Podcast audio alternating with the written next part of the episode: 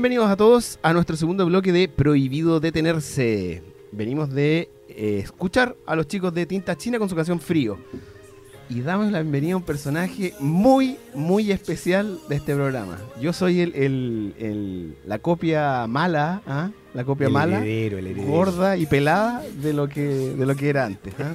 Damos la bienvenida a Pablo Álvarez. ¿Cómo estás, Pablo Álvarez? Muy bien, Rodrigo León, feliz y contento de estar de nuevo en este lugar que me trajo tan buenos recuerdos, tantas alegrías que pasamos en este mismo estudio, tanta gente interesante que conocí durante...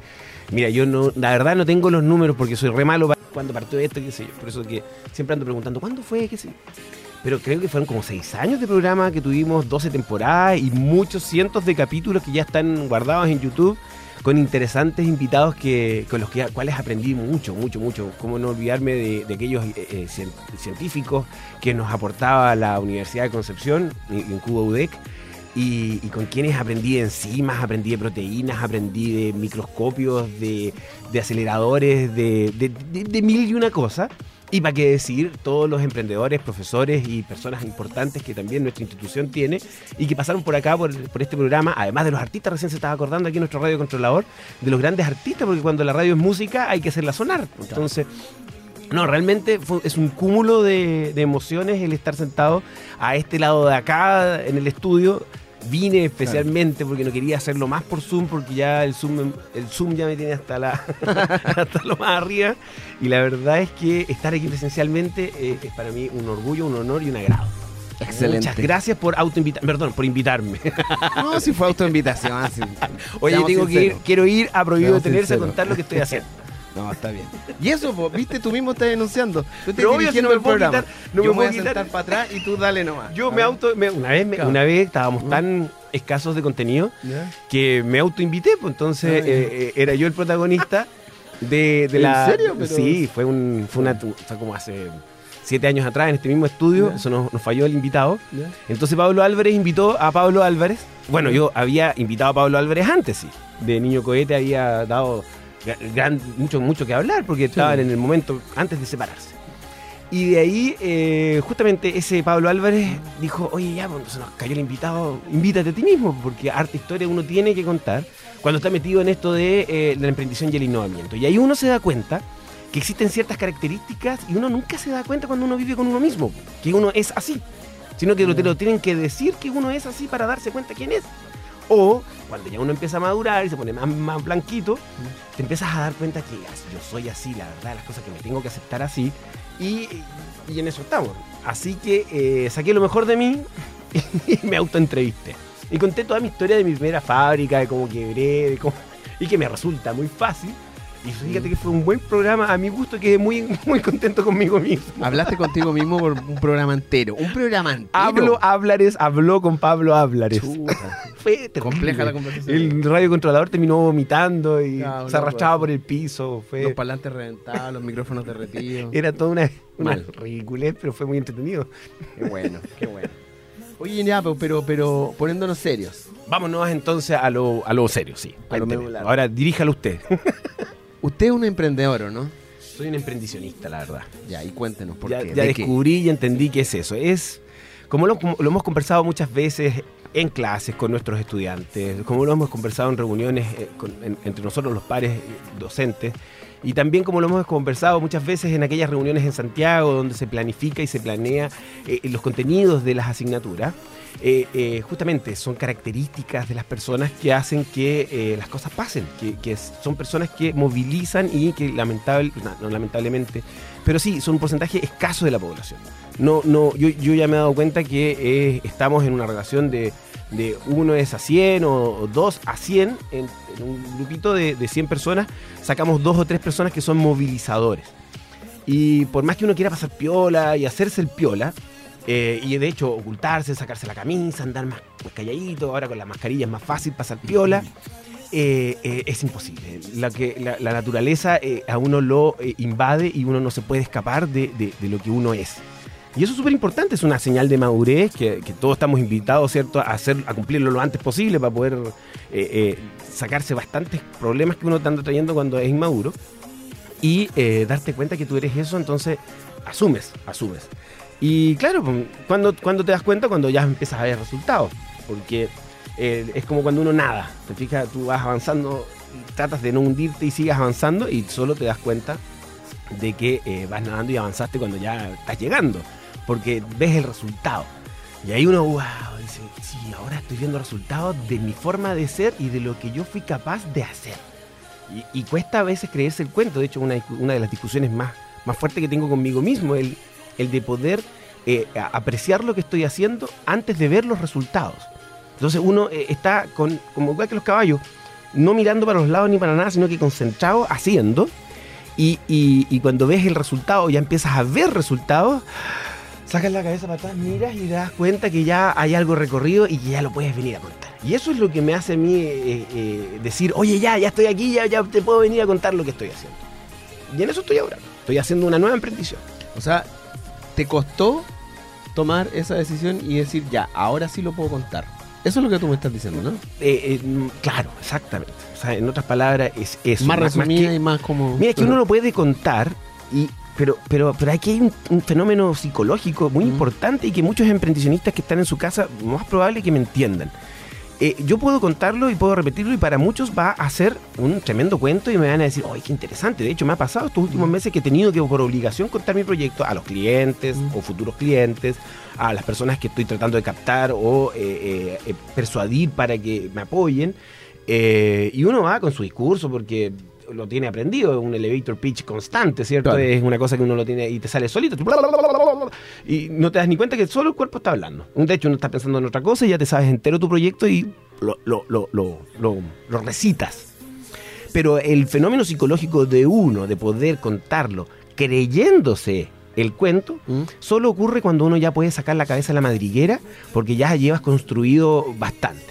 Y eso eh, eh, eh, tiene una, una doble lectura. Una, primera, la vuelvo a reiterar, la madurez y el darse cuenta que no podemos andar contando las cosas o diciendo que esto fue glorioso o nos fue bien cuando todavía no lo hemos ni siquiera eh, Concretado, concretado o terminado o empezado a terminar. Mm.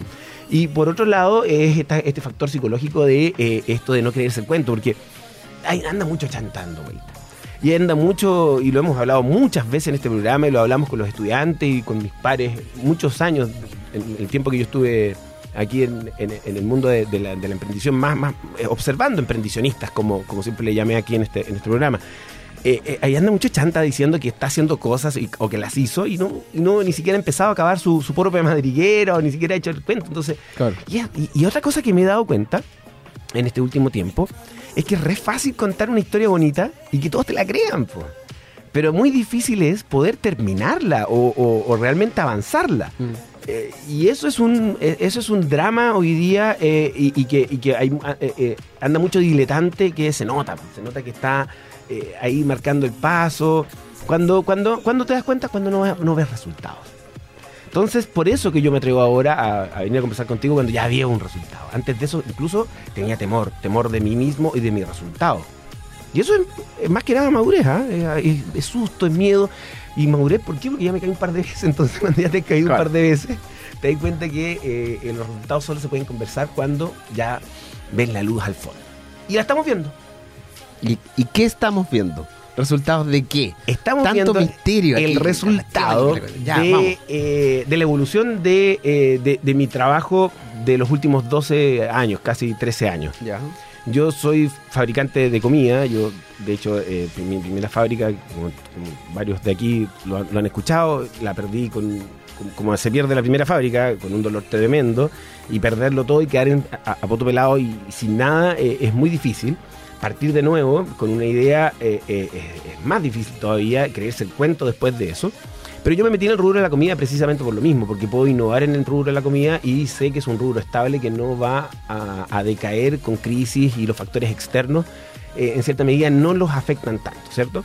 Si bien es cierto, venimos saliendo de una pandemia que es una crisis sanitaria salvaje y que afectó tremendamente el rubro de la gastronomía, pero aquí quiero Mm. ser enfático y aquí me meto en materia ya en mi rubro. Mm. Eh, no es una crisis en el rubro de la gastronomía, fue una crisis en el rubro de, la, de los restaurantes, ¿cierto? Que es completamente distinto. ¿A quién atentó esta crisis? A los que tienen, a los que venden experiencia. Aquellos restaurantes que donde uno va y paga, ¿cierto? Un valor agregado por estar sentado en una mesa, que te atiendan. Eh, Bueno, todo- toda la, la experiencia de eh, las luces, la decoración, de ir al lugar. Y claro, terminas pagando tres o cuatro veces más el valor de la bebida, tres o cuatro veces más el valor de los, eh, de, de- de los ingredientes, ¿cierto? Que están en tu plato. Claro. Precisamente porque tienen un, tienen un cuento, hay un chef detrás, hay toda Claro. una... Hasta el plato viene diseñado, el mozo como te explica lo que te está entregando, etcétera, etcétera. Entonces, eh, eh, pero los que estamos en el rubro gastronómico de la fabricación de comida, aquellos que se quedaron en la negra, ¿cierto? No hablando en la negra de, eh, de hacerlo ilegalmente, No, no. pero que de ese tema también tenemos que conversar porque atañe mucho a, a mi proyecto, sino que en la negra de no atender público y que siempre hemos sido fabricantes de comida con la cortina cerrada. Esos somos los fabricantes de comida. Aquellos que fabricamos, los cerveceros, por ejemplo, no podemos decir, es, uno, es parte del rubro gastronómico, y los que fabricamos congelados. Yo llevo fabricando 13 años congelados y no puedo negarlo, la crisis a mí me benefició porque la gente empezó a, desde el estallido social, de hecho desde que eh, hubo saqueos y cierre de locales, eh, la gente se aperó con congelados porque ante cualquier tipo de problema tenemos la casa congelado. De hecho, es cosa de ver cómo en, lo- en el retail hoy día no se vendían congeladoras y hoy día se venden congeladoras en todos los retail. Tú entras a Sodima, a Falabella, y, incluso Sí. las ofertas que están en internet, y, y subieron los precios de los congeladores. Yo que vivo en eso, eh, eh, mucho, un 30% por lo menos, no solo por la inflación, sino que por, eh, el, bueno, justamente la, la demanda de tener en la casa un freezer. Claro. Entonces, no es una crisis del rubro gastronómico, es una crisis de, el- la- de los restaurantes, de aquellos que están dedicados a la experiencia. Sumemos a las cafeterías también. Y puede sumemos ser, a las ¿no? cafeterías, que también son parte de una experiencia, porque no te olvides que cuando tú vas a tomarte un café, tú te vas a exponer, tú vas a mostrarte. De hecho, los restaurantes, te he fijado que no lo están viendo en la radio, pero cuando uno llega al restaurante, llega así como. ¿Cachai, no? Así como mirando para todos mirando para todos lados, lados, y quién está te chaqueta, Claro, miráis para todos lados. y te demoras en acomodarla detrás de la, de la silla y sigues Para aprovechar de saber quién está ahí, si te ahí algún- saludando. Ojalá Claro. encontraras a alguien que te, que te conozca, que te vea para sentirte bien. Mm. ¿cierto? O si estás conociendo a alguien, tú vas a mostrar a esa persona que estás conociendo. Entonces, en ese sentido, el rubro Mm. sufrió un tremendo revés y que eh, dejó muchos muertos en el camino. Y esos muertos en el camino, precisamente son aquellos que no tienen, eh, no son dueños de la tierra, no son dueños del lugar donde ellos estaban establecidos y el arriendo era salvaje. Hoy día lo hablaba con un experto en jardines infantiles que también sufrió el mismo revés, o sea, eh, la educación y sobre todo los jardines infantiles sufrieron un tremendo drama, tuvieron que cerrar varios Tuvieron que cerrar varios. y los que eran dueños o no pudieron negociar con el landlord, ¿cierto? Con el dueño de la tierra, eh, eh, y que negociar al, a, a cero, o sea, lleguemos a precio de huevo, o sea, usted no me puede cobrar en, en lo que dure la crisis, hoy día está muerto. Y aquellos restaurantes que tuvieron que, eran dueños del lugar, o que se tuvieron, alcanzaron a cambiar al delivery, y ahí empezó el llanterío, de que eh, nosotros somos restaurantes y eh, tuvimos que cambiar a delivery y con esto no alcanzamos ni siquiera a vender el 15% de lo que vendíamos antes y el margen de contribución de cada uno de nu- de nuestros productos eh, está en el suelo. Ahí vino una alerta gigante para ese dueño de restaurante. Mm. Usted estaba con mucha grasa, usted estaba con un cuerpo poco musculoso. Su restaurante no tenía músculo o no tenía un control fuerte de sus gastos. O su mochila era gigante y no se había dado cuenta. Porque el ratio que te da en la experiencia no te das cuenta que tienes un negocio que no está estable, estable Claro. económicamente. Entonces tenéis que cerrar porque no te queda otra opción. Pero es- lo que sí estamos musculosos, porque ya estamos, hemos pasado más de una crisis, hemos perdido un negocio, eso significa que me mantengo delgado para poder hacerle frente a la crisis, ¿cierto? Soy austero, tengo mis costos controlados, tengo mi gramaje, ¿cierto? Sí. Y no funciono en base a una eh, eh, sensación, sino que funciono en base a lo que yo le pueda sacar provecho a mi producto. Ya. a, mi, a mi cambio de estado de la materia prima. oye, Pablo Álvarez, yo tengo una consulta. Dígame.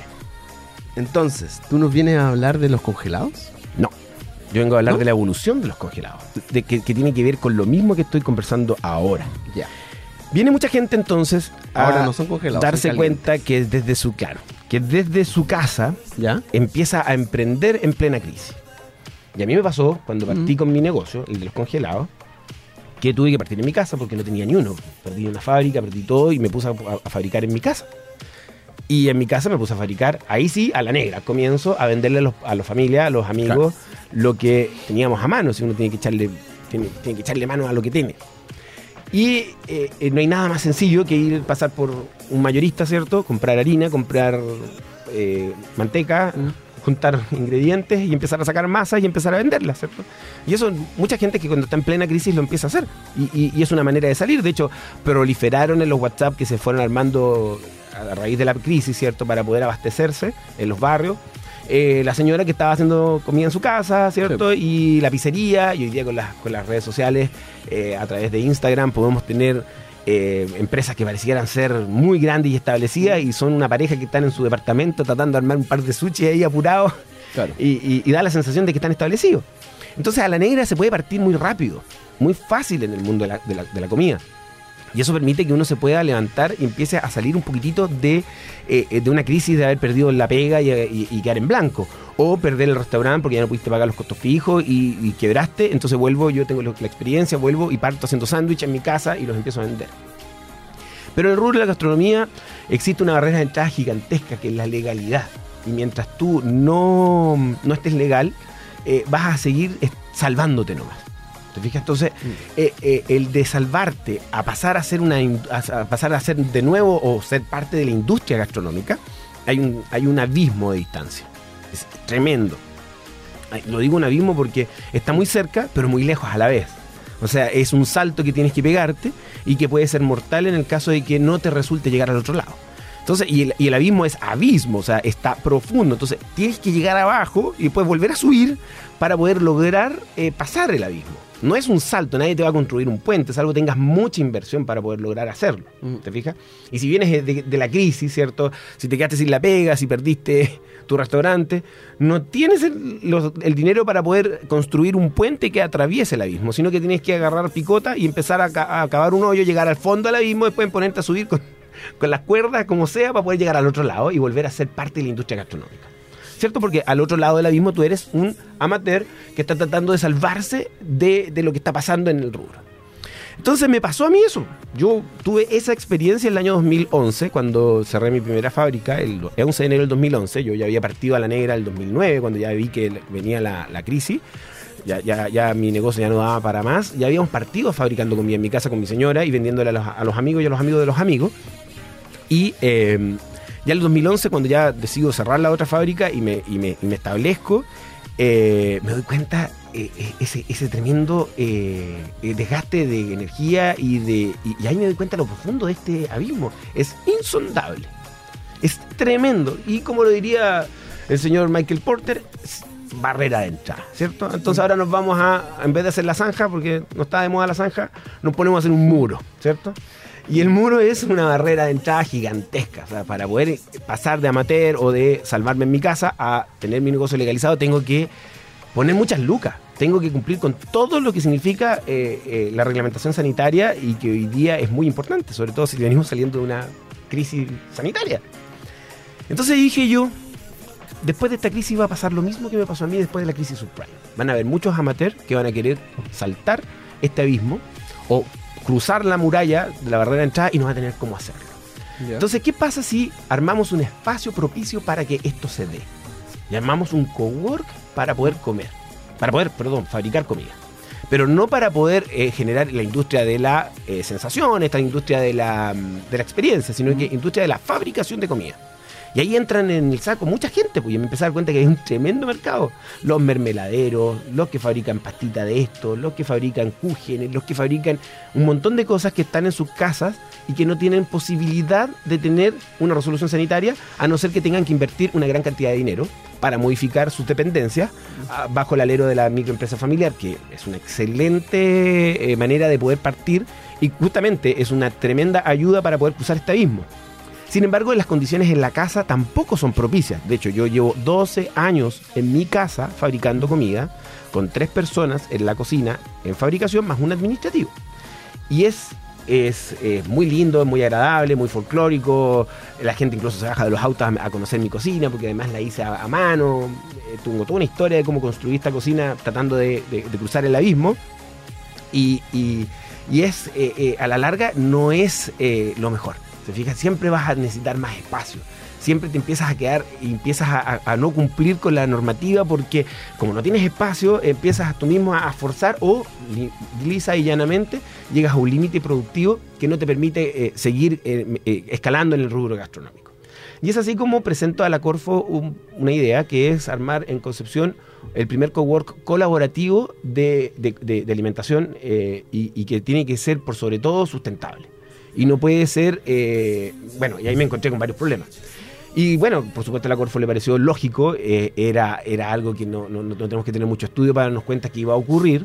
Hoy día tenemos un gran, gran porcentaje de los emprendimientos gastronómicos que vemos en Instagram están ilegales y hay muchos de ellos que van a morir en los próximos meses porque estaban solo para salvarse mientras que durara la crisis. Pero hay muchos de aquellos que quieren cruzar el abismo y que todavía no tienen los recursos ni nada y para eso nosotros estamos armando este espacio. Pero este espacio no podía ser un espacio que eh, fuera insostenible. Y hoy día nos estamos presentando en una ciudad donde el valor del metro cuadrado de arriendo es altísimo. Y en plena crisis, ¿cierto? Nosotros pensamos que los arriendos iban a bajar y lamentablemente no bajaron, no bajaron como yo esperaba que bajaran. Eh, arrendar una casa en Concepción hoy día, en céntrica, costaba un millón, ochocientas lucas a precio de crisis. Y hoy día ya saliendo de la crisis con, con, todos los programas de vacunación completo, ya están superando el millón seiscientos, millón cuatrocientos. O sea, ninguna industria gastronómica que, que se dedica a la fabricación puede sostener un costo fijo tan elevado salvo tengas un negocio que sea dedicado a la sensación, ¿cierto? Y te armas tu restaurante. Pero eso son otros costos fijos y es otro rubro. Como les digo, aquí tenemos que separar los dos rubros. Entonces, yo me di cuenta que tenemos que buscar espacios que sean, que tengan concepción que sean no tan caros, no, no pueden ser tan caros. Y es ahí donde decido, eh, junto al equipo que estamos, que formamos para este nuevo proyecto, eh, montar todo dentro de contenedores marítimos. Lamentablemente en el último año los contenedores marítimos subieron de precio debido no a la demanda de la segunda casa ni tampoco por los retiros, sino que porque hubo un, alto porcentaje de, fletes que no se hicieron.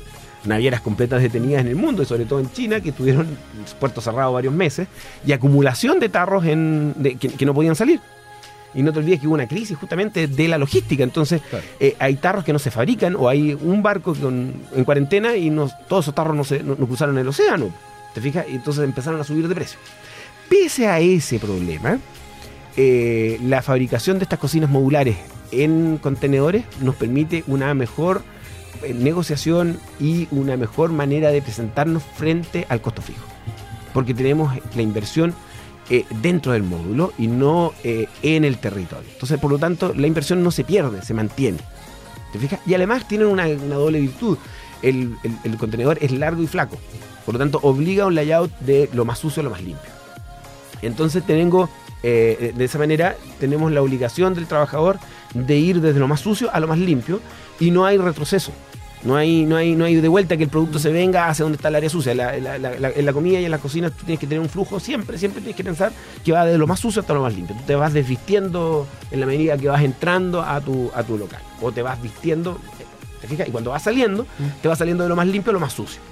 Lo mismo con las materias primas. Las materias primas llegan de afuera, sucias, que dentro de cartón, ¿cierto? Un cartón ordinario, tú lo tienes que dejar afuera, sacas el primer envase, luego de eso controlas la temperatura, ves que su eh, el segundo envase venga correctamente, que sus propiedades estén completamente y lo pasas a, tu zona limpia. Ya tú eres responsable de esa materia prima. Ya deja de tener responsabilidad el distribuidor o el vendedor de la carne, por ejemplo, ¿cierto?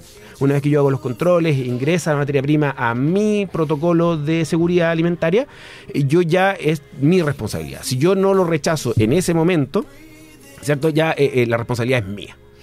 Ocurre mucho como la norma hizo, o sea, yo me hago cargo desde el minuto en que yo recibo la factura, la, firmo, anoto la temperatura y, observo que la materia prima venga eh, en correctas condiciones. Y de ahí para adelante es mi obligación tenerlo en la cadena, la, cadena de frío y, y todas sus propiedades en, correcta forma. Entonces, oye, oye eso me, ayudó mucho. Consulta. Entonces, yo estoy cocinando en mi casa. Estoy haciendo mermelada, estoy haciendo pan, estoy haciendo pan de, pan de masa madre, todas estas cuestiones raras que salieron y tú decís que están todas negras en Instagram. Y es verdad, porque todo el mundo estaba encerrado, no tenía que hacer. Y dije, bueno, vamos a generar unas lucas. Ya está entretenido, está Ya está entretenido, claro, y te salió un pelo de gato y te reía y ay, mira qué divertido debe ser de la de la de, la gato, del, del, gatito de la ay, ya qué divertido ya está. Porque tu amiga, tu prima, porque esos son tus clientes. Da lo mismo. Ya, pero ese tipo de personas pueden postular, pueden pueden llamar a Pablo Álvarez y decir, "Oye, ¿sabes qué? Me aburrí esta cuestión, quiero hacerlo quiero hacer mi vida de esto, Así es. ¿Puedo Ese ir? es mi cliente. ese es tu cliente. Ese es mi cliente. Y ya estamos vendidos enteros. Ya, ya estamos copados. Ah, perfecto. Ah, entonces ya no tenéis más clientes. Ya no tengo más clientes. Ya. El otro día lo conversábamos con la Eh, misma Bueno, sería todo, no- nos vamos para la casa. Ya. Entonces ahora andamos buscando eh, más metros cuadrados. La verdad, Ya. las cosas es que el proyecto eh, habría. eh, a ver, eh, fue un estudio bien acucioso. La verdad es que Ya. yo, me- en la medida que uno va creciendo, se va poniendo más obsesivo con, algunas, con algunos temas, sobre todo eh, adverso al riesgo, ¿cierto? Eh, ya no es tan. Uno no se tira a la, a la piscina tan rápido, Claro. pese a que mi perfil es bastante osado. Sí. Eh, el drama es que eh, es la necesidad está latente. Hoy día necesitamos gente, o sea, necesitamos más lugares y espacios donde las personas puedan ir a certificar su, su proceso y que lo están haciendo bien. Además que si yo quiero, como te digo, cuando ya cruzo el abismo, Ya. me pongo a fabricar y empieza el otro factor que incide muy fuerte en los negocios que tienen un margen de contribución bajo, Claro. que es volumen. Claro. Porque si tú estás trabajando con las sensaciones, tu margen de contribución es altísimo porque le estás cobrando por la sensación, ¿cierto? Por ir a ocupar el espacio y a mostrarse en el restaurante. Ya. Por mi marca, ¿cierto? Porque yo Tengo- yo estoy sentado aquí, ayer veía en un restaurante cerca de mi casa donde los cabros jóvenes de 20 años, ya tenemos mesa, estaban felices porque estaban abra- casi abrazándose porque habían logrado una, una mesa en un restaurante. Una esquinita. Claro, que, que- que la lleva, ¿cierto? En, en- en su, en sus en, en- su, en sus pares, entre sus pares. Y son los mismos autos, los mismos cabros, los mismos colores de pelo. Estaban felices, tenemos mesa para seis. Y vamos, y las otras niñas estaban mirando, mira, llegaron estos, qué sé yo. Entonces, esa industria es la industria del restaurante. Claro. Eh, la industria de la fabricación tiene otros números y los números están acompañados de un factor importantísimo que se llama volumen. Mm. Yo necesito fabricar volumen para poder generar Mm. eh, utilidad, si no, eh, no, no, no puedo fabricar, no, no, voy- no voy a ganar nunca. Oye, consulta. Yo estoy en la cocina de mi casa y digo, ya, ¿sabéis que voy a llamar al Pablo Álvarez? Pero antes de llamarlo, ¿cómo me cobrará este compadre? ¿Me cobra por hora? ¿Me pone la harina? ¿Me hace el aseo? ¿Me pone el agua? ¿Me calienta el agua? ¿No me la calienta? Eh, ¿Cómo ahí, funciona el tema? Ahora viene, eh, es otro, es, es un mundo que me ha costado mucho descifrar. La verdad es que el 90% de las energías se han gastado y de los recursos se han gastado en, en algo que eh, lamentablemente hoy día tiene el triple de precio que antes de la pandemia, que es en el acero inoxidable y en la infraestructura. Claro. Hoy día la, todo subió al triple, o sea, es impresionante ir a comprar, uh, de hecho tenía que hacer dos mesones y solo en tiras de, de fierro me salía más de 100 lucas los dos mesones, sin ni siquiera cortar una tira. ¿Te fijas? Entonces uno dice, oh. O sea, ni siquiera si yo, yo tengo la posibilidad de fabricar mis propias cosas porque tengo la- la- el conocimiento de soldar, qué sé yo. de co- así todo me sale más caro porque la materia prima para poder fabricar cosas hoy día en acero está carísima. Entonces todo es muy caro. El 90% de la, energía de este proyecto ha estado en hacer sustentable y que este proyecto pueda tener muchos años de vida y que no muera. Y eso, en eso me, eh, me esforcé muchísimo y me siento muy orgulloso de esto. Y eso, la verdad, es lo que me hace atreverme a venir hoy día aquí y contarte la historia.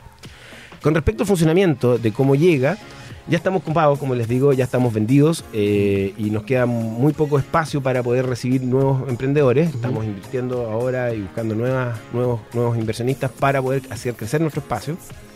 Eh, pero esto es una relación que eh, va más allá de, de, de un servicio común y silvestre. Nosotros nos dimos cuenta que la seguridad alimentaria y la inocuidad alimentaria es algo que hay que tomárselo muy en serio y la responsabilidad es nuestra, no es del de, eh, el que ocupa el espacio.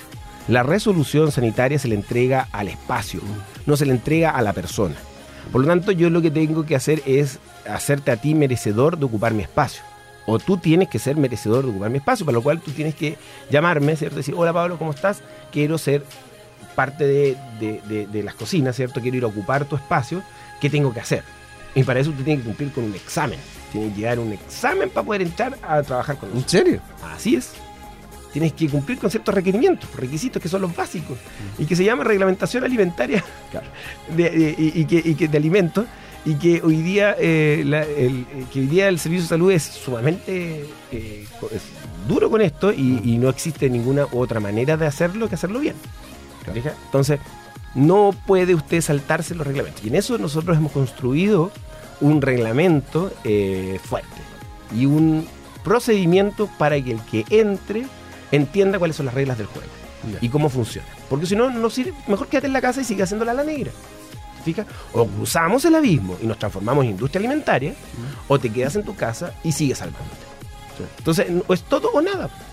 ¿Cachai? O es todo o es nada. Sí. Y en eso estamos, pues, o sea, es educar, no solamente entonces es eh, ayudarte a fabricar, no solamente es ayudarte a sacar tu marca adelante y cruzar Sí. el abismo, sino que también es educar. Ya, Y en eso nos hemos esforzado muchísimo en tener un libro entero Mm. que se le exige a este fabricante. Entonces, nos hemos dado hasta el gusto ahora de escoger a nuestros clientes. Como hay una oferta, o sea, hay una demanda tan alta, no cualquiera va a poder entrar. Van a entrar los que re- realmente quieran creerse este juego y Perfecto. quieran realmente meterse en la industria gastronómica. Y para eso cumple- cumplir con los requisitos. Oye, Pablo, eh, tengo más dudas que respuestas y más, más intriga de lo que qué es lo que va a suceder, pero tú bien comprenderás, ya llevas haciendo seis años el programa, que ya llegó el tiempo. Pero claro, que ganas de poder Entonces, seguir conversando con Es- ustedes. Esta yo creo que va a ser la parte 1. Parte uno, exactamente. Vamos a tener que hacer una parte 2. Yo encantado porque eh, eh, esto, como te digo, siempre se va mezclando en dos cosas.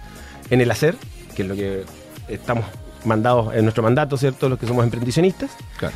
Y en el educar, que es la otra parte de la emprendición que eh, hoy día tenemos que también hacernos cargo. O sea, no sacamos nada con tener la energía si no hay educación de atrás, atrás que permita eh, eh, sostener esto hacia adelante. ¿cachai?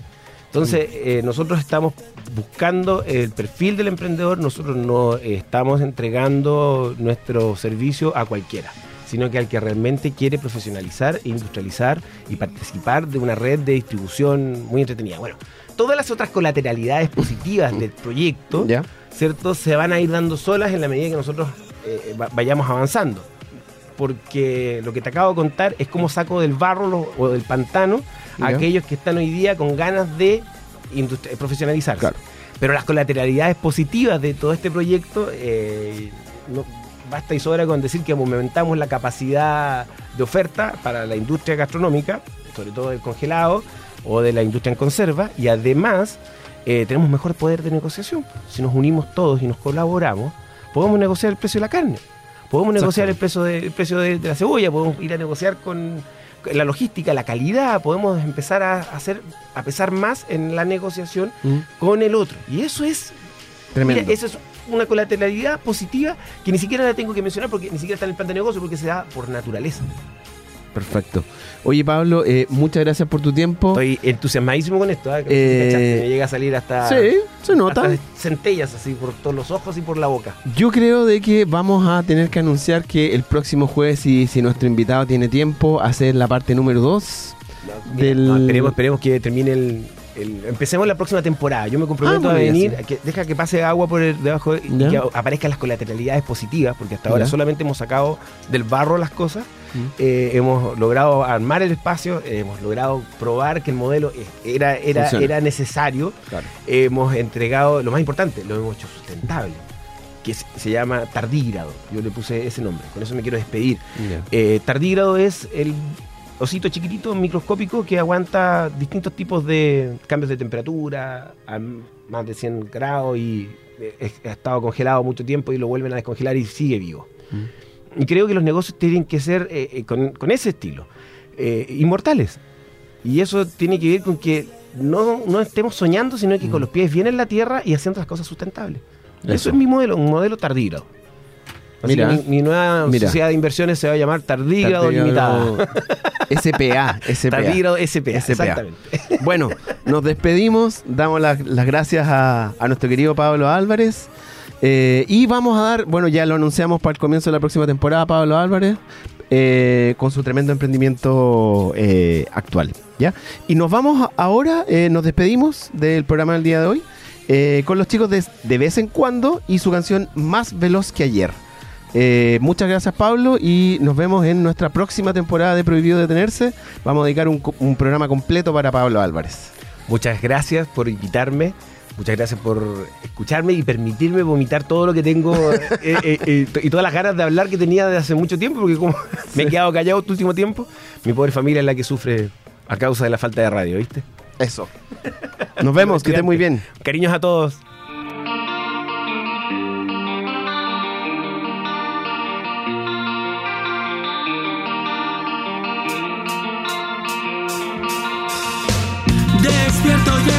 ansiedad ni la necesidad de algo encontrar sin saber dónde buscar. En busca de una vocación, una interrogación